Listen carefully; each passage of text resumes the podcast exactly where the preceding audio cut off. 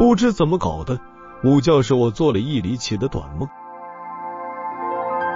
梦境中，我看见我们的光祖学堂气派非凡，像哪里的皇宫似的，玉阶镫镫，华表缠露，红墙金瓦，画栋雕梁。忽然，一个黑影在我眼前飞过，飞向老榕树那边去了，随即发出几声特别响亮的啼鸣。我心想，那是不是赵娟呢？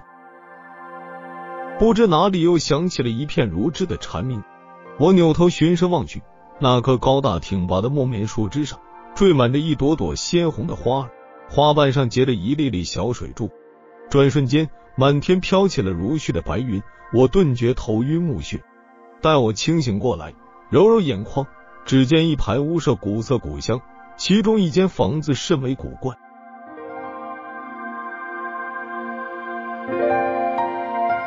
门框边的墙上贴着一副楹联，上联是“霞关一树杨泽画”，下联是“细月九章本生春”。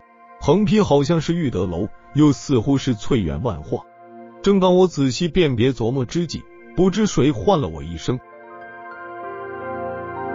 老朱，你在干什么？”呃，啊，梦醒。